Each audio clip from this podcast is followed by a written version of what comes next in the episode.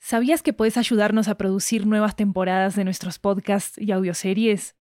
En Estudio 80 ya tenemos a la venta una nueva serie de audiolibros que están basados en nuestros podcasts y que fueron producidos de manera totalmente independiente por nosotros. Tenemos audiolibros de muchos géneros, comedia romántica, terror, crímenes reales, comunicación y lingüística, comida, estilo de vida, historias de migración y mucho más. Varios de ellos están disponibles en español, inglés, italiano y francés.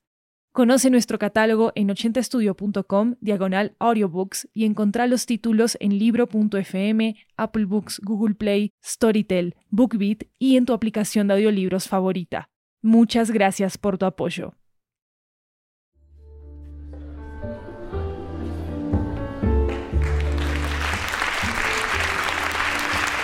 Hi everyone, this is Ochenta Cuentos, a Latin American anthology with audio tales coming from all around the region.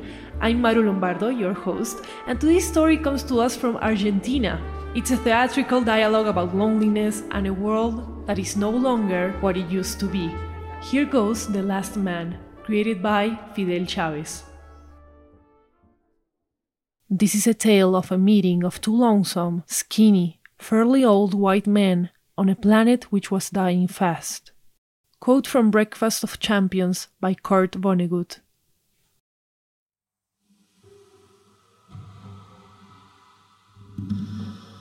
Do I know you, sir?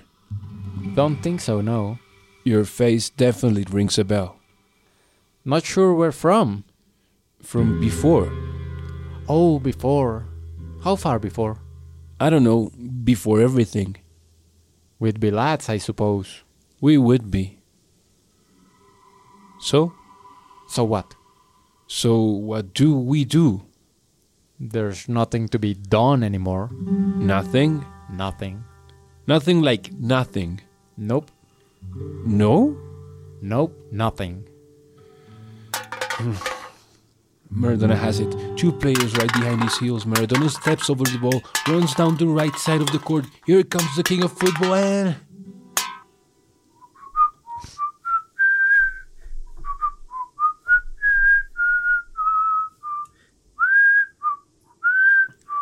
You have no shame, have you, sir? Shame?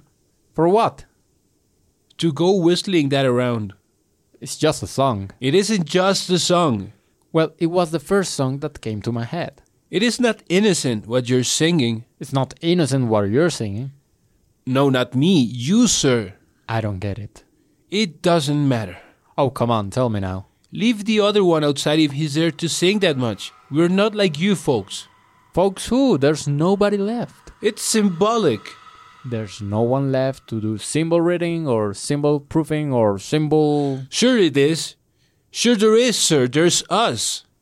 Surely not for much longer. Yeah, not for much longer. You got it there.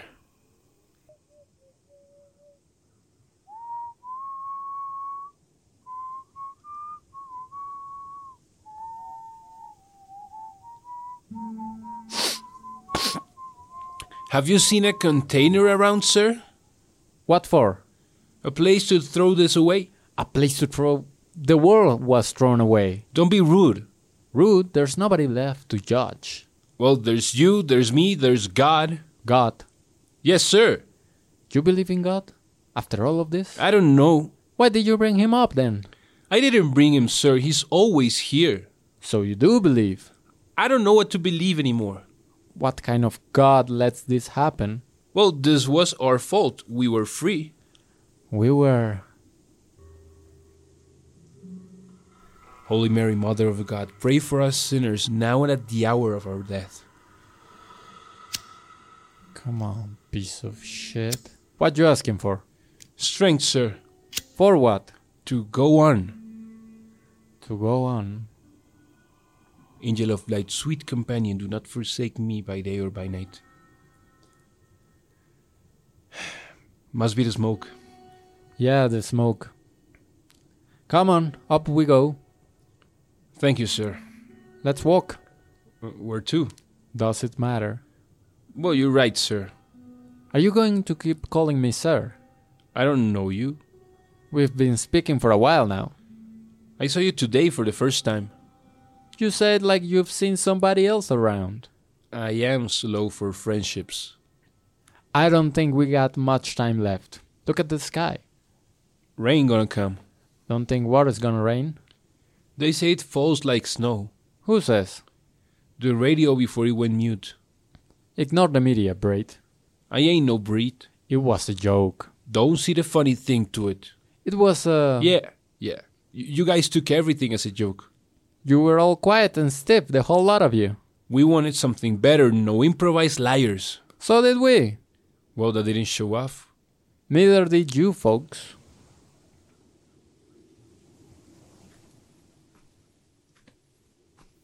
You proved me right back there. What? A while ago, you proved me right. You did. Did I? Yes. Maybe. So hard for you to just say yes. Yes, it is hard. Why? Give me a cigarette. Here, sir. Must be the smoke. Must be. You were saying, It was hard, but I finally remember you. do you? Yeah, I do. It's true. It's raining. Nah, it is snowing.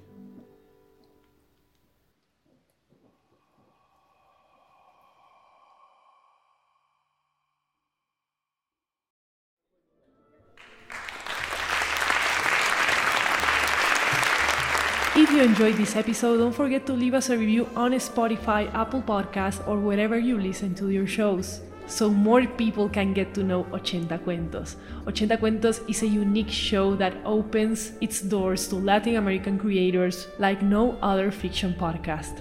So spread the word about it, and don't forget to follow us on social media at 80 Podcasts. This episode was created by Fidel Chavez. The voices of the men speaking are from Rodrigo Rodriguez and Camilo Gónima.